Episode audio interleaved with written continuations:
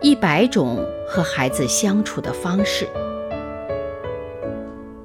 成长是一场旅行，我们和孩子一同启程。大家好，我是王宇。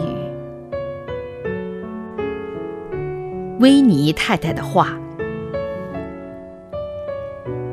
维尼太太在邻居们的眼里是个温柔、热情而且心地善良的人。小珍刚到伦敦那几年，就住在维尼太太隔壁，她常常受到维尼太太的照顾。那时，小珍对伦敦还不太熟悉，维尼太太曾冒雨帮她办医疗卡，还带她去淘便宜的家具，有一次甚至帮她喝退了醉酒的流浪汉。小珍对维尼太太又感激又尊重。但真正让小珍刮目相看的是维尼太太的包容与豁达。那天，小珍坐在台阶上，看维尼先生教五岁的儿子使用剪草机。两个人正嬉闹的时候，维尼先生起身去接电话。可五岁的孩子怎么能独自控制剪草机呢？只见孩子把剪草机堆上了百合花圃。可怜的幼苗应声而断。当维尼先生回来的时候，整个百合花圃已经一团残花败柳了。维尼先生脸色铁青。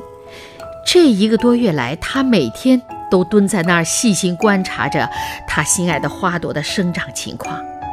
眼看着就要到了开花的季节，却被小儿子一下子毁掉了。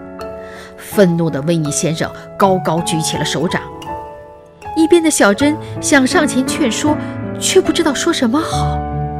正在这时候，维尼太太从厨房出来了，她温柔地拉住丈夫的手说：“喂，亲爱的，我们现在最大的幸福不在于养花，而是养我们可爱的孩子。”一句话扫平了威尼先生脸上的阴霾。只见威尼先生愧疚地放下手，紧紧地抱住了妻子。